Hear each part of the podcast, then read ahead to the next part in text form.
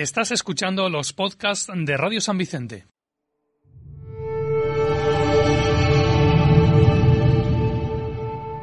Me preguntas que por qué cuando voy al mercado siempre compro arroz y rosas. La respuesta es simple.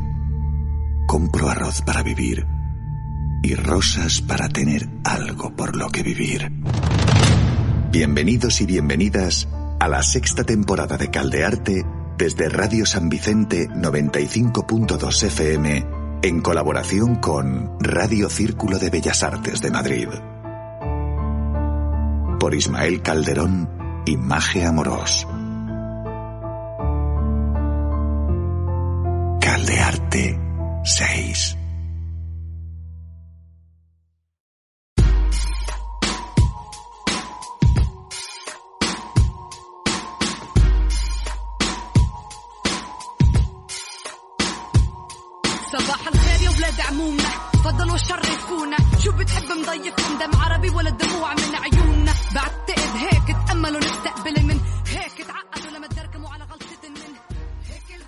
Muy buenas tardes. Ya estoy de nuevo por aquí, tras unas cuantas semanas de baja por COVID. Soy Ismael Calderón y en estos momentos comienza Caldearte. Esta es la semana de los Goya 2022 y por ello hemos querido invitar a alguien muy especial.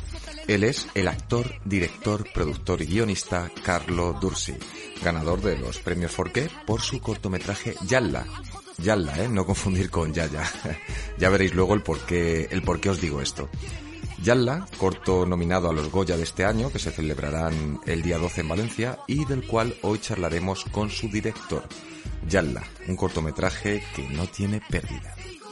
También escucharemos algunas canciones y finalizaremos con Esencia, la sección de Nacho Delgado, al que quiero darle las gracias desde aquí por haberme suplido tan maravillosamente estas últimas semanas. Pues hoy Nacho, en su sección de reflexiones, nos hablará sobre Pitágoras de Samos, que seguro que es muy interesante. Así que os invito a que os quedéis hasta el final. على وجودنا من هيك لبست الثوب الفلسطيني من حفا جنين جبل النار الى رام الله خليني اشوف الكوفية Estamos escuchando un temazo de Sadia Mansur y de seguido pasaremos con una joyita de India Martínez llamada El aire y el baile. من يوم ما خلقت سيدي والشعب مسؤوليتي لك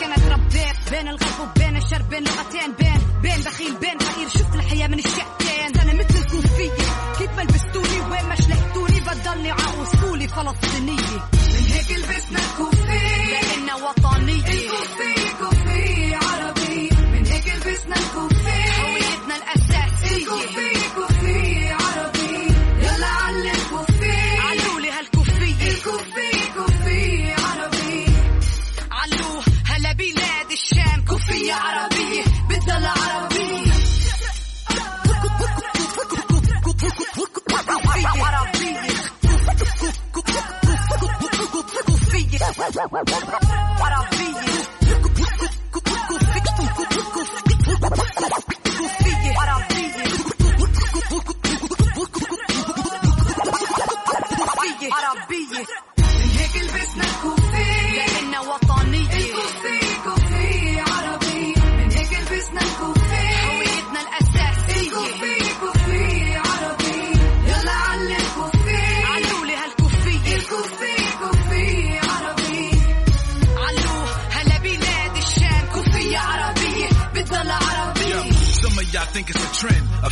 Statement. Disgustingly, I spit on the pavement. It's basic. Y'all know I bang for my flag. My bandana ain't no rag. The kafia ain't no scarf. It's a part of the movement. The symbolism is resistance. No coincidence that you can see the RBG in it. Cable need the bandana. Ain't it beautiful? I say it in Spanish. It's solidarity. The feelings is mutual. Meanwhile, high, that's M1 in Arabic. I'm pro-Palestinian, does that make me a terrorist? You can catch me in Gaza, in Haifa or Ramallah, but I'm still just Mutulu Olubala. So when I rep the Shaja, we rhyme with our middle fingers up to the Zionists, cause we don't give a fuck. It's So tie that thing around your head and ride. Wave it in the air and let me know what side you. Uhuru. Yeah. The kafir is Arab.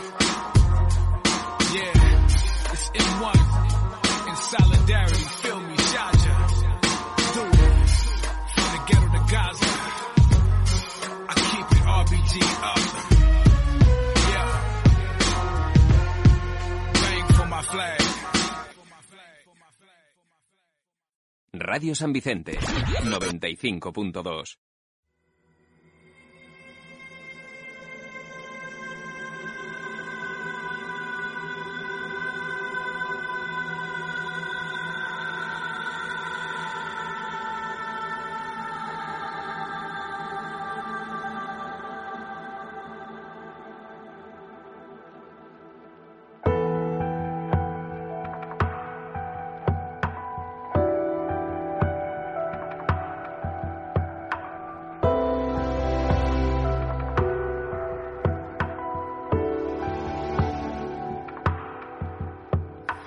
juro que soy capaz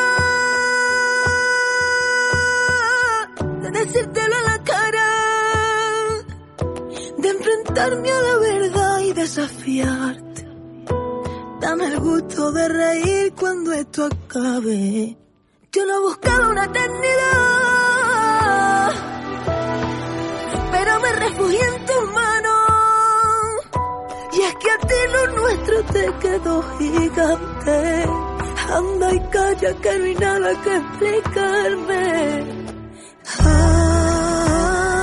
Aire, el aire, el aire siempre ha sido fiel testigo de los silencios que viví contigo.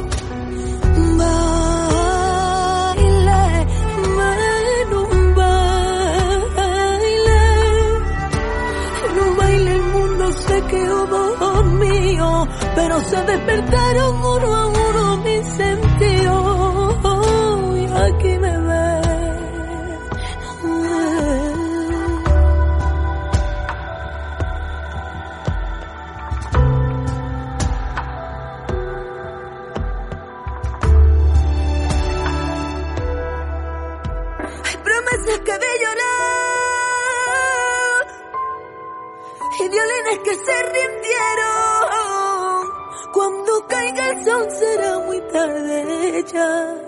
Los tropiezos están ahí desde que nos queremos. Por derecho te voy a cantar, aunque no me quedan ganas. Será la última vez que nos mire. Y esta vez el fondo nos tocó a nosotros.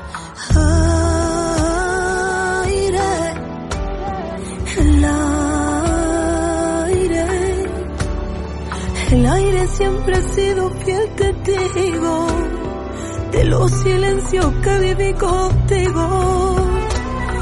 Baile, mano, baile. En un baile el mundo se quedó dormido, pero se despertaron uno a uno mis sentidos. Y aquí me ven, guerra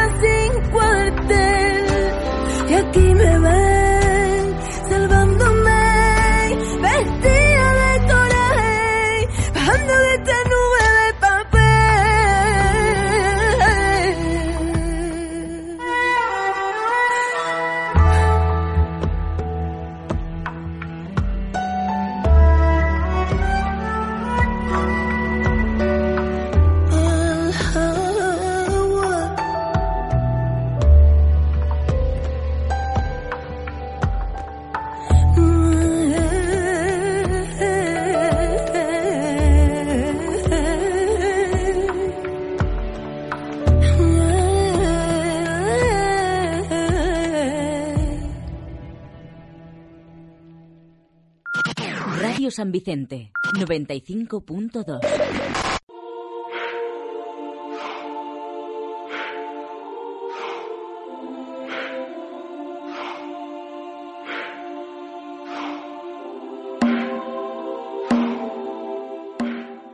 Y ahora Hobson dándolo todo. Un gran tema, la verdad.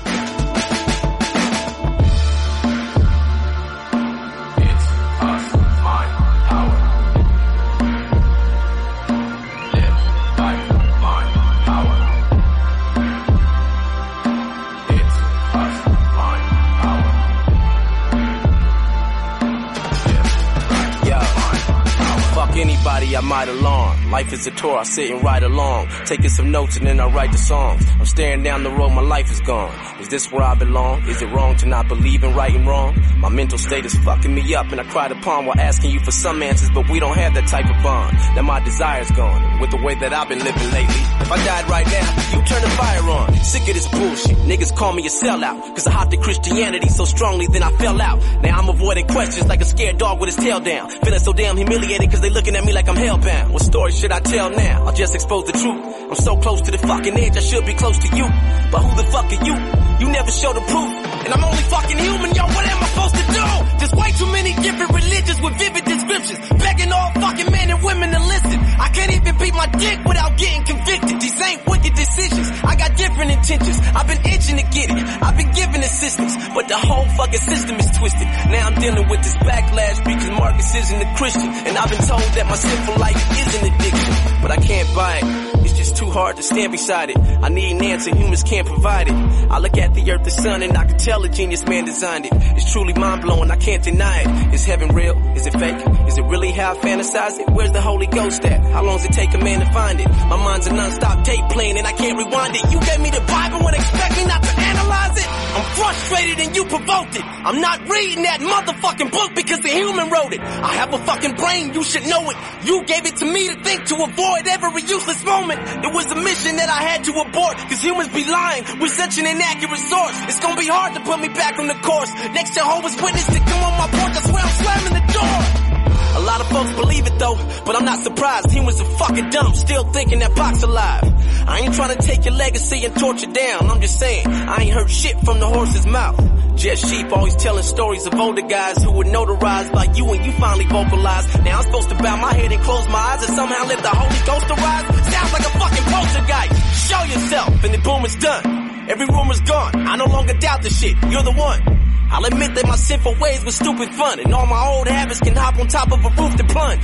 I donate to a charity that could use the funds. Fuck the club instead of bitches. I'd hang with a group of nuns, and everyone I ran into would know what I came to do. I wouldn't take a step unless it was in the name of you. I hate the fact that I have to believe you haven't been chatting with me like you did Adam and Eve, and I ain't seen no fucking talking snake unravel from trees with an apple to eat. That shit never happens to me. I don't know if you do or don't exist. It's driving me crazy. Send your condolences. This is me reaching to you, so don't forget if hell is truly a pit of fire and I get thrown in it. I'ma probably regret the fact that I ever wrote this shit.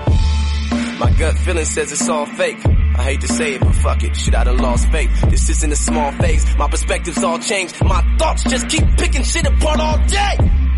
And in my mind, I make perfect sense. If you aren't real, then all my prayers aren't worth a cent. That will mean that I can just make up what my purpose is. And I can sit in church and just say fuck in the services. Man, what if Jesus was a facade? Then that would mean the government's God. I feel like they've been brainwashing us with a lot. So much that we don't even notice that we're stuck in the box. Man, everything is what if. Why is it always what if? Planet Earth, what if? The universe, what if? My sacrifice, what if? My afterlife, what if? Every fucking thing that deals with you is fucking suspect. I'm fucking done. I'm fucking done. This is my fucking life and I'm living it. I'm having fun. If you really care for me, prove that I need to live carefully. But I'll be damned if I put my own pleasure aside for an afterlife that isn't even guaranteed. We are you, and you're us. Stop playing games. My life's all I got, and heaven is all in my brain. And when I feel I'm in hell, my ideas are what get me through pain. Do as you please, and I'll just do me. I'm a human, I'll stay in my lane. Ill mind. us, mind, power. Live life,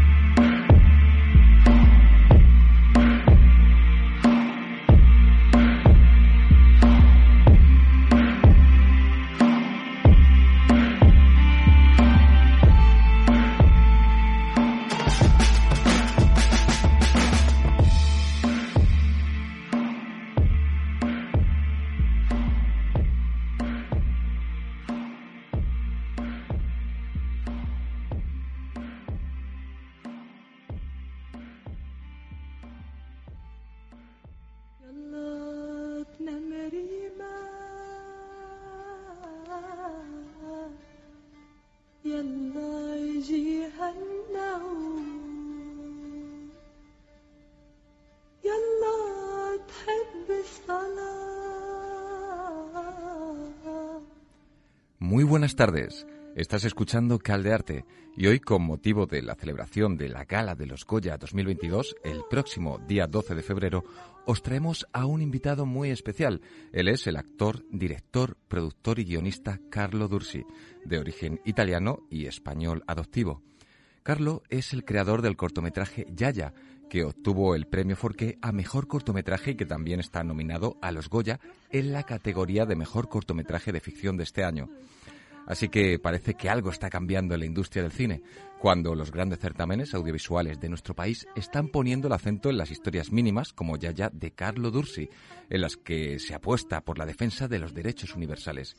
Y hoy tenemos aquí al creador de este frágil y humano corto que alerta sobre la constante violación de los derechos humanos fundamentales y universales la matanza indiscriminada de civiles en los conflictos bélicos a mano de drones militares es una realidad y es algo diario que no se debe ni se puede seguir ignorando.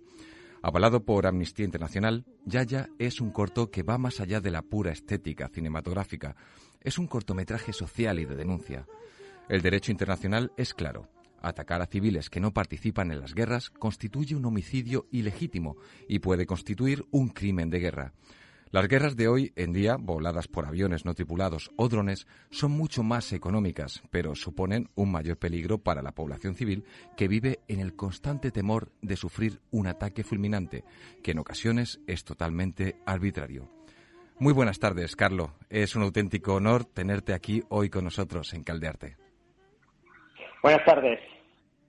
Muy buenas tardes.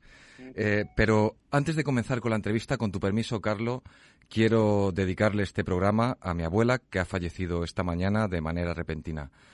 Así que feliz viaje y descansa en paz allá donde estés. Ahora sí, Carlo, ahora sí. Vamos, vamos a hablar de tu corto y de tus percepciones de la vida y la sociedad, que para eso estamos aquí, hoy en Radio San Vicente. Em, para comenzar, eh, quiero que nos cuentes tú con tus propias palabras eh, un poquito la sinopsis de, de, este corto y cuál es su historia y cómo, cómo se desarrolla este cortometraje titulado, llamado Yaya, que ya ha recibido... Eh, en realidad se llama Yalla. Yalla. sí, es Yalla en árabe. Por eso te escuchaba en la introducción y estaba haciendo pequeñas cruces. Decía, quiero decirlo, quiero decirlo. Ay. vale, tomamos, tomamos nota. Yalla, Yalla. Vale, Sí, que es una expresión, ¿verdad? ¿Qué significa? Exacto. Eh, vamos, venga, ánimo, corre. Eh, Yalla eh, nace de un viaje a Palestina Sí. en el que conocí a un chico que regentaba un kebab eh, justo pegado al muro de Jerusalén Este, en la parte palestina. Sí. Me contó una historia muy triste sobre su hermano que estaba jugando al fútbol en casa y la pelota cayó al otro lado del muro. El hermano fue a recogerla y siguiendo las normas del derecho internacional, del derecho que se otorga a Israel en los territorios ocupados, Ajá. el hermano fue ejecutado con solo 12 años de edad. Eh, a partir de ahí empecé a investigar si era un caso concreto o si era puntual o si era un caso más extendido. Desafortunadamente me di cuenta de que los casos eran muchos Sí. de violaciones de derechos de la infancia y muy frecuentes. Y llegué hasta el caso de los hermanos Baker, que es lo que yo retrato en, en Yalla, eh, que estaban jugando al fútbol en la playa de Gaza y en un momento un misil de un eh, avión no tripulado militar, llamados vulgarmente drones, Sí. los interceptó y cayó sobre ellos. La investigación siguiente eh, declaró que habían sido asesinados por un error de identificación. Por lo tanto, eh, decidí que era una historia muy importante de contar y por eso Sí. empecé este largo camino que empezó en el año 2018. Increíble, increíble esto que me estás contando. La mayoría de veces la realidad supera la ficción y imagino que tu primera motivación al, eh, para, para crear este corto Yalla eh, fue eh, comprobar eh, por propia experiencia la injusticia que, que se estaba acometiendo en algunas partes del mundo, ¿correcto? Bueno, en realidad, eh, todo mi trabajo como director eh, eh, tiene un leitmotiv que es la, de- la defensa de los derechos de la infancia. Sí. Empezando con Tabib, que hablaba del último pediatra de Alepo que murió salvando a un niño, y pasando por Yalla ahora mismo. Eh, esto es mi compromiso como director y mi deseo de llevar adelante este tipo de historias. Comprendo. ¿Y qué podemos encontrar en Yalla que no podamos encontrar en, en otras obras? Porque, por ejemplo, en estos momentos hay muchas más, eh, muchos más cortos candidatos a mejor cortometraje de, de ficción. Pero ¿qué tiene Yalla que, que la haga tan especial? Bueno, yo tengo que destacar la altísima calidad de todos los cortos nominados este año a los Sí. Goya 2022. Eh, cada uno en su género, hay comedia, hay drama, hay thriller, eh, hay documental. Todos ellos eh, destacan por sus cualidades.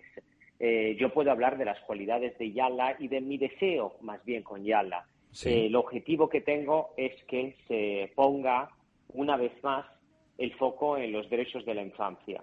Y poco a poco veo que ciertos objetivos se van consiguiendo. Eh, para empezar, el 13 de diciembre del año pasado, el secretario general de Naciones Unidas, Antonio Guterres, Sí. hizo una petición en el seno de Naciones Unidas para la regulación de las armas automáticas. Las armas que ahora mismo de segunda generación matan por eh, detección de objetivos, pero siempre bajo un mando, aunque sea a distancia, pero que en su tercera generación ya empezaron a, a identificar de manera autónoma los objetivos que se mm, proponen. Eh, por otro lado, el Tribunal Constitucional, de, el Tribunal Supremo de Israel, eh, justo hace unos días, en el mes de enero, Sí. eh, volvió a abrir el caso de los hermanos Baker. Por lo tanto, lo que, digamos, distingue Yala, pero lo- no es que lo diferencie, sino es su, su trazo distintivo, Sí, su esencia, es su sí. compromiso firme con, eh, la, eh, con los derechos de la infancia y su compromiso por seguir poniendo eh, en el foco de los medios la importancia de seguir defendiendo los derechos de la infancia. Comprendo, comprendo perfectamente. ¿Y cómo crees que, que ha evolucionado eh, los derechos sociales universales, y en este caso los derechos de, de la infancia, desde hace un par de décadas hasta día de hoy? ¿Cómo, ¿Cómo ha ido evolucionando? Eh, yo creo que más bien, eh, y eso que co- corregir a un periodista es, es feo, pero yo diría que me gustaría hablar de palabra de la involución más que evolución. Involución. En este caso. Porque, mm, mira, te voy a leer los 10 derechos de la infancia ¿Sí? y eh, vamos a ver cuántos de ellos hoy en día los podemos decir que respetamos en España. Vale, el derecho a la vida es el primero y hasta aquí, afortunadamente, en nuestro país no asesinamos a niños. El derecho al agua, aquí seguimos bien. Sí. El derecho a la protección. ¿Cuántos de nuestros niños eh, están protegidos de violencia, abusos? Miremos en nuestros barrios más marginales. Derecho al juego, algo tan básico. ¿Cuántos niños se pueden permitir el lujo de jugar si sus padres no tienen ni siquiera darle de comer? Y ahí llegamos a la alimentación. Recordemos los casos tan trágicos durante la pandemia de niños que al no poder acudir a sus escuelas, al no poder tener la beca de comedor escolar, Sí, se encontraban en eh, situaciones de inanición. Así es. Derecho a la identidad. Recordemos lo que el Estado español eh, hace permanentemente en situaciones de adopción, gestación subrogada, con niños que no han nacido en España y al que se le niega la identidad. Derecho a la educación. Ujú. Yo creo que desde la casi eliminación total de la filosofía, del latín, de materias humanísticas, estamos condenando a muerte el derecho a la educación. Derecho a la salud. Sí, Hablemos de las condiciones dramáticas de nuestros sanitarios, lo hemos visto. totalmente. Derecho, derecho a la libertad de expresión. Ay. ¿Cuántos niños aprenden a expresarse gracias a una educación paupérrima que le estamos dando? Y derecho a la familia. ¿Cómo estamos fomentando y protegiendo a nuestras familias en nuestro país y sobre todo cómo les estamos ayudando o condenando a un fracaso permanente por falta de apoyos. Solo con eso yo creo que podemos hablar de una clara y decidida involución en los derechos de la infancia en nuestros países. Totalmente. En los mal llamados países del primer mundo. Totalmente. Eh, vaya, vaya lección que nos acabas de dar, Carlos. Y sí que tienes toda la razón, porque de estos 10 puntos que has comentado, es cierto que, que, vale, que sí, el primero y el segundo, derecho a la vida y derecho al agua, vale, se cumplen, pero todos los demás, eh, es cierto, es verdad, y lo podemos ver a día de hoy en nuestras calles. Entonces, mmm, sí que por, por esa parte es una pena, una desgracia que, que, que, que hayamos involucionado, pero bueno, por otra parte también vemos eh, focos de luz como por ejemplo eh, las labores que, que, en este caso tú, eh, junto a tus compañeros, realizáis todo el trabajo social eh, directamente con el arte, un trabajo cinematográfico. Y yo te quiero preguntar, ahora que hemos nombrado lo que es el trabajo en equipo, en familia, ¿no? Eh, ¿Cómo de importante es para ti el trabajo en equipo? Eh, o sea, ¿cuesta mucho encontrar las piezas clave para desarrollar un proyecto en concreto? ¿Y en qué te fijas principalmente a la hora de, de, de fichar o escoger, elegir personal que te acompañe en tus obras? En el caso de cortometrajes sociales Sí. como Yala, eh, el compromiso personal del equipo eh, es crucial. Por lo tanto, eh, en este caso mm, no selecciono yo, se seleccionan ellos mismos, porque ellos mismos se dedican a una tarea y te agradezco mucho que me hagas esta pregunta porque siempre está bien agradecer a todo el equipo que hizo posible Yala, que de manera muy altruista decidieron sumarse al proyecto. Por supuesto. Y la financiación de, de, este corto eh, ha sido eh, autoproducido. Eh, se han juntado diferentes perso personas o instituciones para mostrar su apoyo. ¿Ha habido alguna subvención? ¿Cómo ha sido lo que es la parte económica, financiera, para que esto se haya podido llevar a cabo y a día de hoy sea una realidad y que esté ya prácticamente en los premios Goya?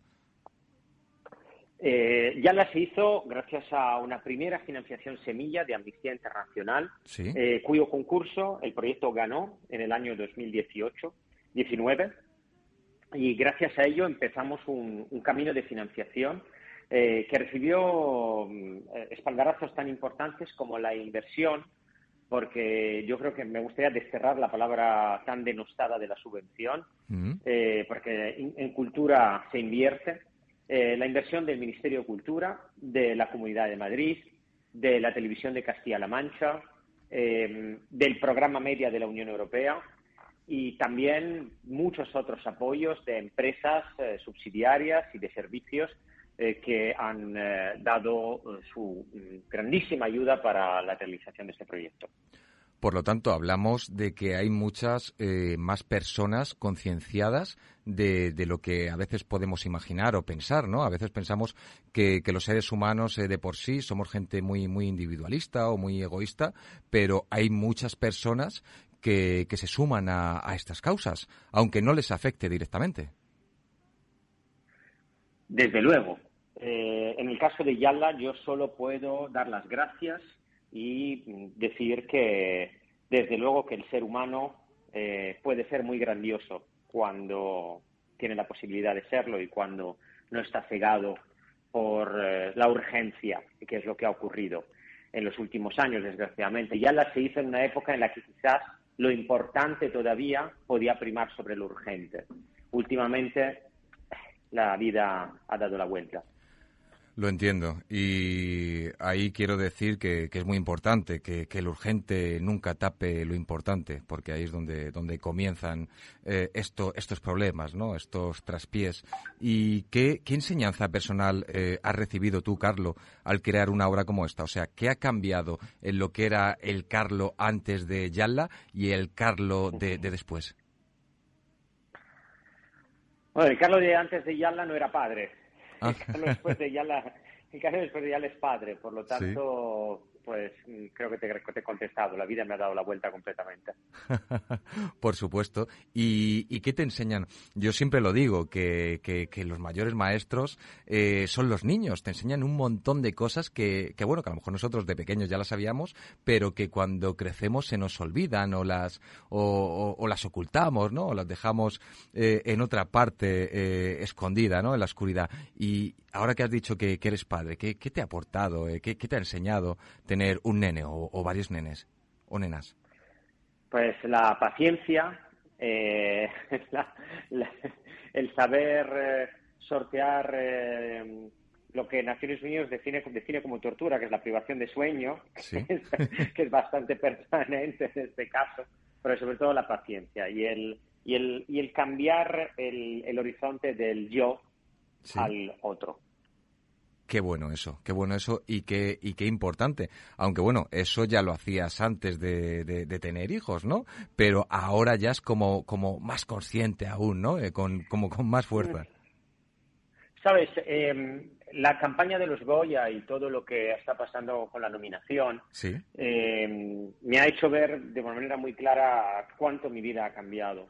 En, en esto de los premios hay una parte de ego y una parte de mensaje en, el, en, el, en relación con Yala, por ejemplo. Sí. Dependiendo, si son películas muy comerciales, quizás ya el ego es preponderante, que es necesario porque si no, no nos expondríamos, no sería, seríamos incapaces.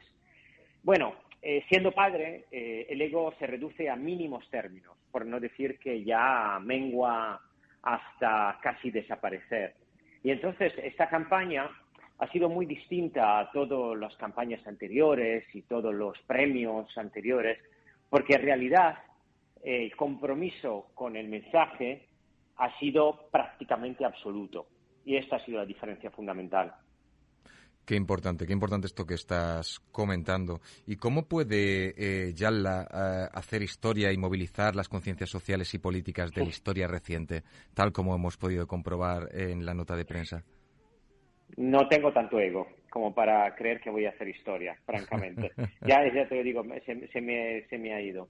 Eh, lo que sí es, lo que sí confío ¿Sí? es eh, en que también a nivel institucional español, y eso sí que se puede conseguir porque se consiguió con Tabib. Sí. En el caso de Tabib, España eh, hizo una petición en el seno de Naciones Unidas para proteger al personal médico en conflicto.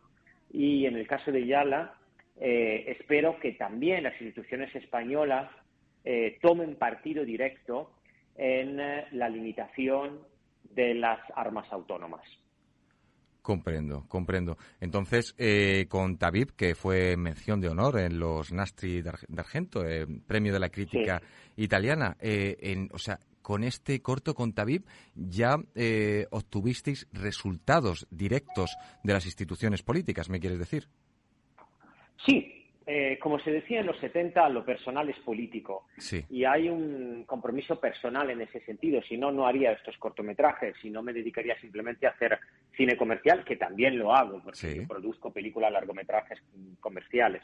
Eh, esto es mi mayor motivación y, y, creo que habría que desterrar un poco la demonización del concepto de lo político que, que efectivamente en muchas ocasiones tú, tú me está, me, Radio San Vicente está ubicada en la comunidad valenciana, ¿no? Sí. Eh, o claro, pues hemos digamos hemos aprendido a lo largo de los años que quizás la política en algunas comunidades autónomas ha pasado, digamos, ha, ha perdido en algunos momentos su su, su, privilegio, su importancia, su, su, su, crucialidad en este sentido.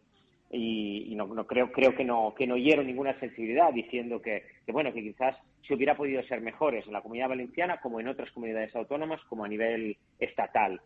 Eh, sin embargo, la política es importante porque la política es lo que hace nuestra sociedad. Y entonces eh, es cierto que nos da mucho pudor tomar partido político porque la política a veces eso ha, se, ha, se ha autodenostado, pero sí que me parece crucial y mi compromiso es político y por eso creo que hay que conseguirlo y estoy muy orgulloso de haberlo conseguido. Fantástico, fantástico y esas palabras te, te honran y la verdad que, que estoy de acuerdo contigo. Eh, prácticamente la vida en sí es política y es cierto que por diferentes cuestiones lo que es política, ya escuchas la palabra política ya dices, uff, eh, creas ahí como un rechazo, pero es que es necesario, tienes razón, es necesario y prácticamente todo lo que hacemos es, es, es político como tal. Yo creo que nos enseñaron eh, por, por, por, una situación forzosa que ocurrió en, en nuestro país, eh, llamo España mi país, sí. ya eh, que no se hablaba nunca de religión y de política. Y, y esto se llama censura. Y, y, esto es propio de las dictaduras. Y creo que tenemos algunas herencias que, de las que tenemos que liberarnos. Entre ellas, el poder, el saber hablar de política para poder conseguir cambios. Así es, así es. Qué bueno, pues nos quedamos con, con estas eh, tus últimas eh, palabras en los últimos minutos que nos quedan ya de radio para finalizar la entrevista. La verdad, Carlos, que ha sido un placer y un honor poder eh, tener la oportunidad de, de, disfrutar y de charlar un ratito contigo y de poder realizarte algunas preguntas, conocerte un poquito más y poder eh, conocer tu obra. Así que, eh, Carlos, quiero darte las gracias por, por invertir, invertir, vamos a decir la palabra invertir, porque esto ha sido invertir, invertir tu tiempo aquí en Caldearte eh, para Radio San Vicente y para Círculo de Bellas Artes de Madrid. Eh, gracias por tu cercanía, por tu sinceridad, por tu valentía, por tu sensibilidad. Eh, por tu generosidad también a la hora de compartir tu mundo interior y tu visión con los demás. Te deseamos lo mejor y ojalá que Yalla, no, no Yaya, sino Yalla, se alce con la estatuilla y si no se alza, pues igualmente quiero decirte que aunque no ganes un Goya, ya has ganado algo mucho más importante que este reconocimiento, que es el corazón de muchos y muchas de los, de los y las que hemos tenido el privilegio de visualizar este cortometraje tan necesario. Muchísimas gracias. Hagamos buena política, hagamos de nuestra vida un buen ejemplo. Así es. Pues Carlos, mucho ánimo, mucha suerte y hasta la próxima. تحب الصلاة. يلا تحب الصوم. يلا تجيها العوافي كل يوم بيوم. يلا تنام يلا تنام لذبح لطير الحمام. روح يا حمام لا تصدق بضحك عريمة تتنام. ريمة ريمة الحندقة شعرك أشقر وم... Radio San Vicente, 95.2.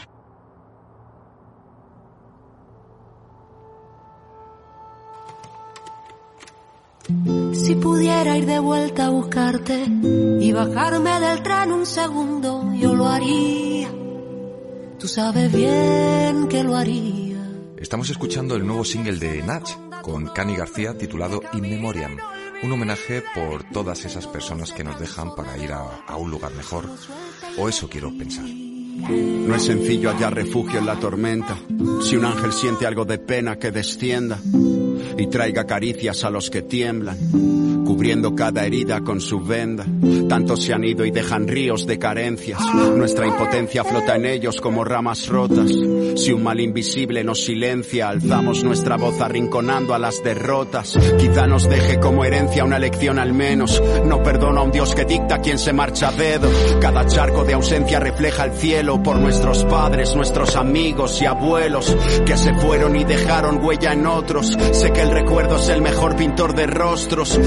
Estrella hay una vida que ilumina nuestra noche a la deriva desde el cosmos. Si pudiera ir de vuelta a buscarte y bajarme del tren un segundo, yo lo haría. Tú sabes bien que lo haría. Que en la piel se me esconda tu nombre, que camine y no olvide, que el dolor se transforme de golpe, que lo suelte y respire. Muchos se van alzando el vuelo como en trance, cierran sus ojos en calma, su alma se esparce. Y no hay mano que los alcance. Quien se lleva a los mejores deja aquí que los corruptos dancen. Quien tiene ese poder y elige destino y origen, quien corrige cada error, quien dice cuando nos llega la hora y requiem o cuánto duramos aquí, no dejemos que la pena se eternice.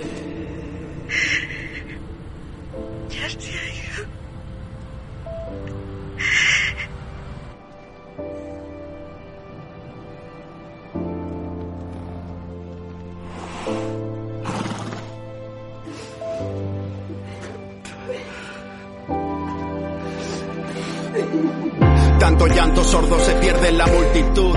Tantos nombres tachados con una cruz. Aunque el dolor nos una a una muerte inoportuna. Ningún amor se termina en el ataúd. Por eso que la belleza nos susurre más que nuestra rabia. Que la esperanza nos guíe si nos cansamos. Por los mayores sus palabras sabias. Y por los niños que sonríen agarrando nuestras manos. Si pudiera ir de vuelta a buscarte y bajarme del tren un segundo, yo lo haría. Tú sabes bien que lo haría. Y entre culpas y preguntas sobrevivo. Voy sacándome la rabia del bolsillo. Voy abriendo ventanas al viento aquí adentro. Todos llevamos una espina y un clavel. Luces y cruces que habitan bajo la piel. Usamos nuestro pincel sobre un destino de papel. Sabiendo que la muerte es una cifra cruel. No sé, solo sé que somos aves fugaces sin alas. Que hay asesinos que vienen pero no avisan. Mejor darlo todo y nunca esperar nada. Antes que ser solo kamikazes de la prisa. Quiero que cada despedida amarga sirva. Y que el daño en nuestro pecho se repare pronto. Que aunque la vida no vuelva a ser ya la misma, el tiempo sea una brisa llevándose cada escombro para que sigan vivos los que ya se han ido y a través de nuestros ojos sigan contando su historia, porque sus nombres no caigan en el olvido, por todos ellos sin memoria.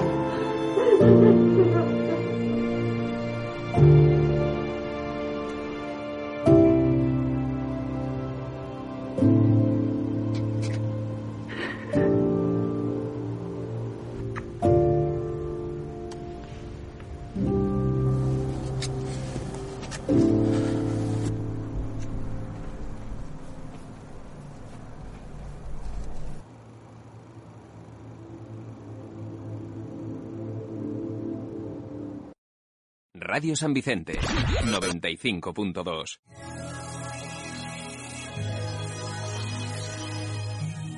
Ahora un poquito de energía para esta tarde de febrero. Disfrutadlo.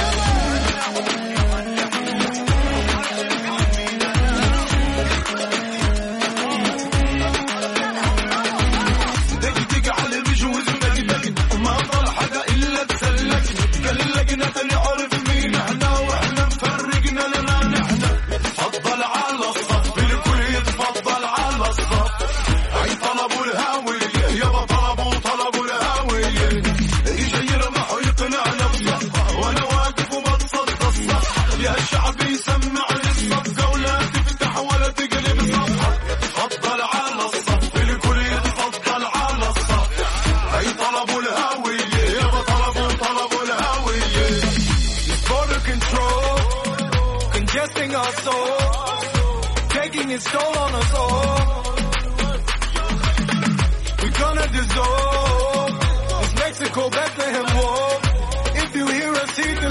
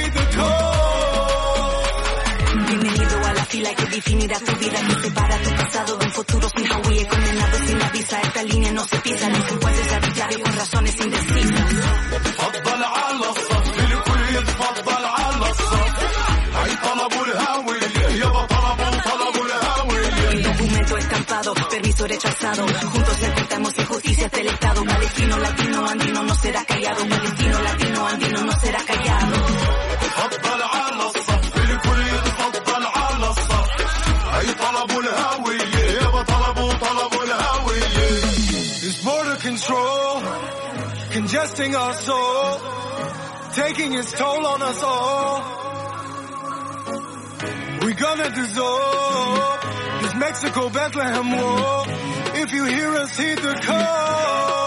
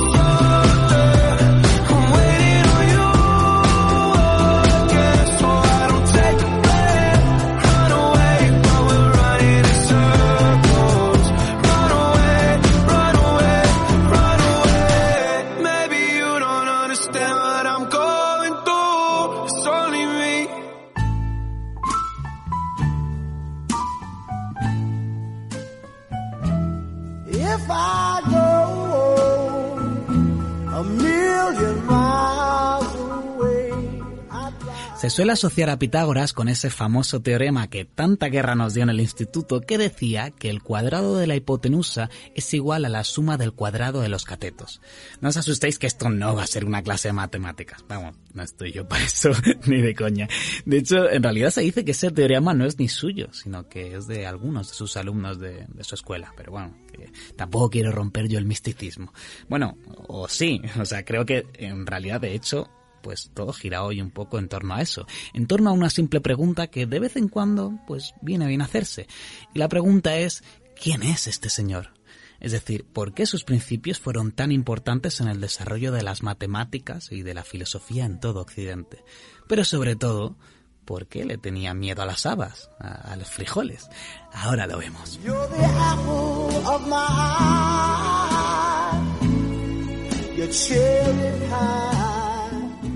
La historia de Pitágoras está llena de acontecimientos interesantes, de problemas o de genialidades, pero sobre todo de misticismo y leyenda.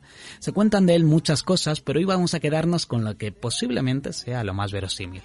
¿Y por qué pasa esto? Os preguntaréis. Pues por una simple razón, y es que el tío, ahí donde le veis, no deja absolutamente nada de obra escrita. Todo lo que se sabe sobre él es por tradición oral o por escritos que dejaron sus contemporáneos. Y eso, pues, ¿qué quieres que te diga? Es un buenísimo caldo de cultivo para que luego surjan pues, historietas varias. Pero como he dicho, hoy nos vamos a fijar en lo que pueda ser más factible. De primeras, Pitágoras nace en Samos en el año 582 a.C., en la época de la Grecia clásica. En aquel momento se veía el antiguo Egipto como un lugar lleno de sabiduría y un lugar lleno de, de cultura ¿no? y de arte. Así que este personaje de joven viajó a Mesopotamia y por lo visto se quedó allí a vivir un tiempo. El caso es que cuando vuelve, repletito de conocimiento, dice, esta es la mía, le voy a enseñar a todos estos incultos lo que yo he aprendido en Egipto. Y creó su primera escuela. Pero resulta que por lo visto no se llevaba muy bien con el gobernante de turno, así que se trasladó a vivir a la Magna Grecia, que no era ni más ni menos que lo que hoy llamamos el sur de Italia. Y allí es donde transcurre todo lo interesante.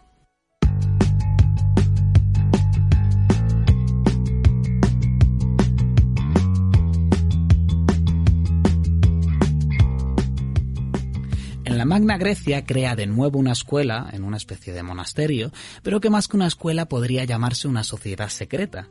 ¿Y por qué una sociedad secreta? Pues porque tenía unas cuantas cosas un tanto extrañas. De primeras, para entrar tenías que estar dos años sin hablar ni una sola palabra. Así que, pues, todos los todólogos de las tertulias del Rojo Vivo, Ana Rosa, Espejo Público, todos esos programas, no podrían entrar. Fíjate tú, qué pena. Pero bueno, el personaje este decía eso, que si querías entrar en su escuela, que te callase la boquita, aunque solo fuesen dos años. Después ya cuando entrabas, te formabas e investigabas sobre muchos aspectos relacionados con las matemáticas. Y esto es porque la idea principal sobre la que gira todo el pensamiento de Pitágoras es que todo son números. Con lo cual podías aproximarte a cualquier campo, a cualquier rama, desde los números.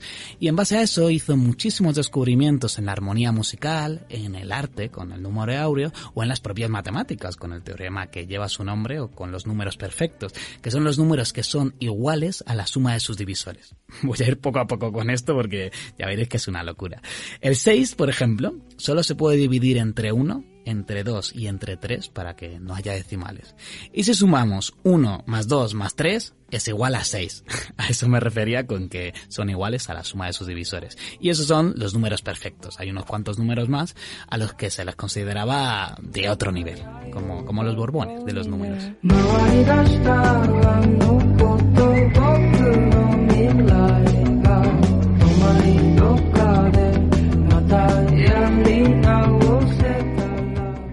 Aquí ya podéis ir viendo que este señor, por lo que sea, no estaba muy bien, que se diga. Pero volviendo al tema de la sociedad secreta, de por qué esta escuela podría considerarse como sociedad secreta, el caso es que este conocimiento no era para todo el mundo. Todos los descubrimientos que se hicieran en esa escuela quedaban reservados para la gente de la escuela. Nadie, absolutamente nadie, podía revelar nada de lo que se hablase allí. Estaba totalmente prohibido. De hecho, hubo una vez que una persona se atrevió a desvelar uno de sus secretos. Estaría, supongo, el tío de fiesta en algún garito de la Magna Grecia, empezó ahí a beber y a beber vino, y bueno, se calentó. El típico flipado que te encuentras tanto en el siglo XXI como en la Grecia clásica. Es que hay cosas que no cambian.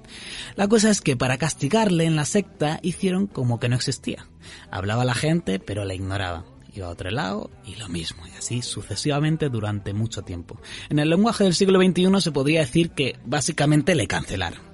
La cultura de la cancelación empezó con Pitágoras, pues no sé, puede ser, no te digo que no. El caso es que lo llevaron tan al extremo que el tío se sintió tan mal y lo sufrió tanto que se acabó suicidando.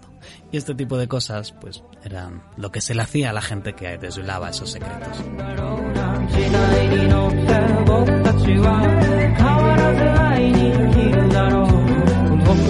してのこの Pero aunque parezca mentira, al final eso es lo de menos. El modo de vida de aquella sociedad secreta estaba basado en las excentricidades que se le ocurrían a este señor. Algunas tan guays y tan adelantadas a su tiempo como la igualdad de derechos entre hombres y mujeres, y otras tan idiotas como no recoger lo que se había caído, no tocar un gallo blanco, no romper el pan, no remover la lumbre con hierro, no comer de una gaza de pan entera, no dejar que las golondrinas aniden en el tejado de la casa y no mirar un espejo al lado de la luz. Pero entre todas ellas, mi favorita, sin ninguna duda, es la prohibición de comer habas. Bajo ningún concepto se podía comer habas. Y para explicar por qué no se podían comer habas con lo buenas que están, tenemos que entrar un poquito en, todo este contexto. Fijaos que a partir del siglo XIX en Europa la gente vino flipadísima de la India con ideas pues sobre la reencarnación ¿no? y todo eso. Pero es que ni siquiera en Europa esto es nada nuevo. Ya en aquella época Pitágoras creía que primero en la inmortalidad del alma y segundo en la transmigración de las almas, en la reencarnación. Pero es que, de nuevo, otra vez, esto no era tampoco nada innovador para, para aquella época, que no se flipe tampoco Pitágoras, porque ya en el antiguo Egipto se creía en la inmortalidad del alma y en la reencarnación en todo tipo de animales, hasta que en un ciclo de unos 3.000 años volvías a ser ser humano. Con lo cual, dato curioso, según esta teoría es posible que actualmente esté entre nosotros la reencarnación de Ramsés II quién sabe. Lo que pasa es que los egipcios al final veían la reencarnación como una recompensa, mientras que en las distintas religiones de la India se concibe como una especie de tortura, ¿no? De, la que hay que escapar. De ahí lo del nirvana, todo eso. El caso es que el listillo de Pitágoras aprendió pues toda esa filosofía y todas esas creencias en Egipto y luego lo llevó a su escuela. De tal modo que en esta sociedad secreta no se podía comer carne animal porque era pues matar almas reencarnadas ni comer habas. Pero ¿por qué habas?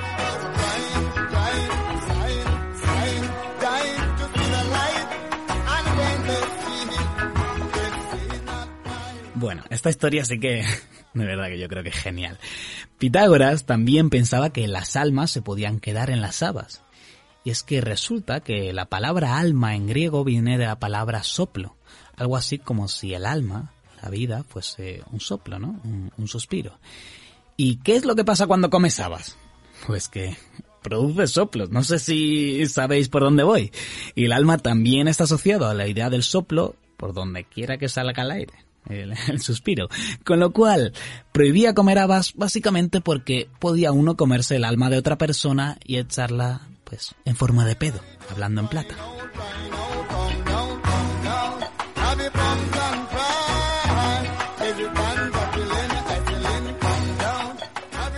Que esta historia de los pedos, de los gases, de, las almas, no acaba ahí. Y, y ya termino con esto. Y es que se cuenta que creía tan firmemente en esta idea que llegó a morirse por ella. Fijaos que, bueno, hay varias versiones sobre la muerte de Pitágoras, pero a mí me gusta mucho una de ellas, que precisamente cuenta que estaban en su escuela y, pues, como siempre andaba, pues, con líos políticos y todo eso, y un día llegaron los guardias a acabar con la escuela y, pues, obviamente todos salieron pitando. Él huyó también, pero con tan mala suerte que en esa huida se topó con un campo de habas.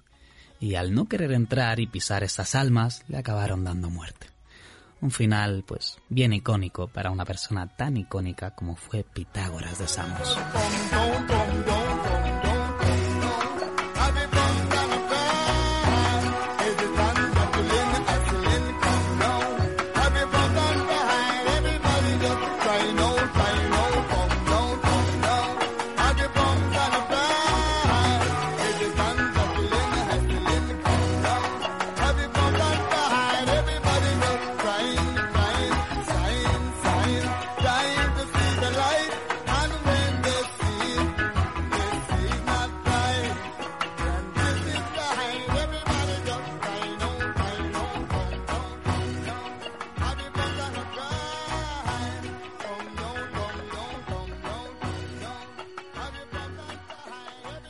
Semana que viene, mucho más, aquí, en Caldearte.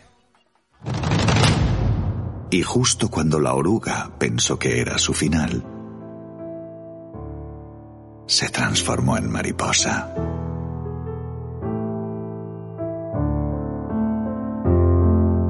Caldearte 6